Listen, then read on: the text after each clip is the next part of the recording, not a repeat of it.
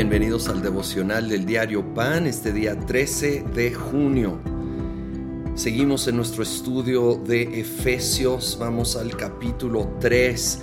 Ha estado hablando de la gloria que el Señor Jesús ha derramado en nosotros y en su iglesia.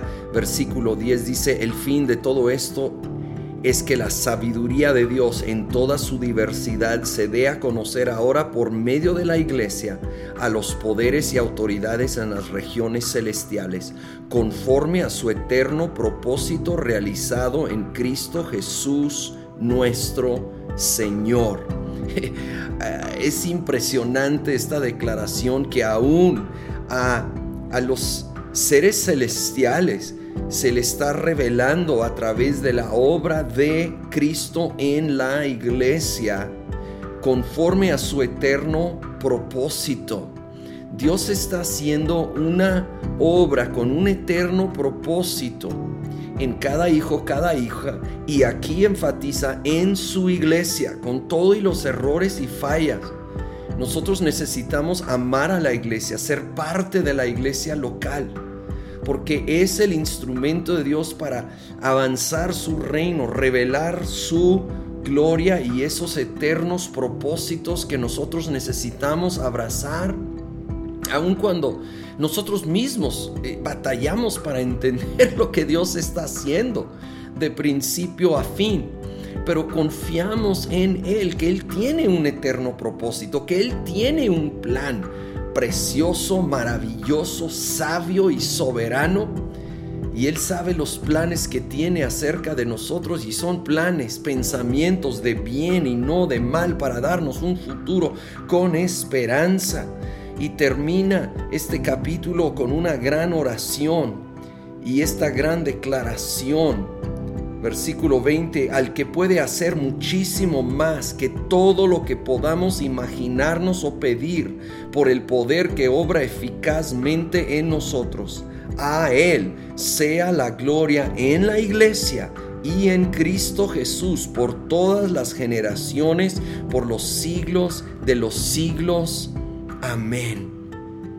Estamos orando y confiando en el Dios que puede hacer muchísimo más de lo que aún podemos pedir o aún imaginar.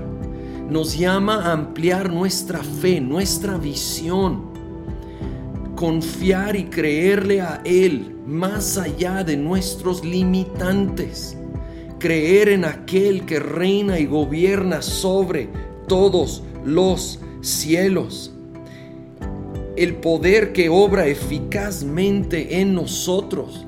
Él está obrando en nosotros en medio de pruebas, de luchas, de dificultades, de debilidad. De hecho, se perfecciona su fortaleza en nuestra debilidad para que toda la gloria y la honra sea a Cristo Jesús.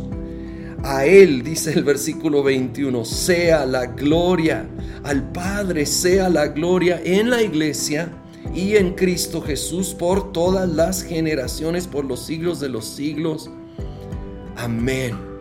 Que Él sea el que es reconocido en nuestras vidas, en la iglesia, en las congregaciones.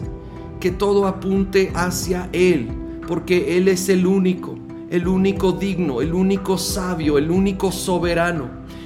Oh Señor, venimos delante de ti a pedir que tú obres más allá de lo que podemos pedir o aún imaginar, para tus propósitos eternos sean revelados, llevados a cabo en nuestras vidas, en nuestras congregaciones, en la iglesia.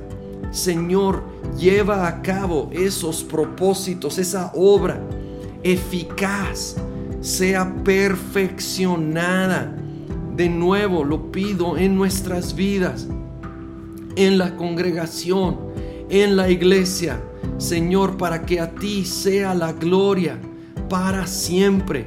Seas glorificado por medio de nuestras vidas, seas glorificado por la obra que avanza en la iglesia, en todas sus expresiones, que tú has plantado. Señor, a ti sea la gloria por los siglos de los siglos.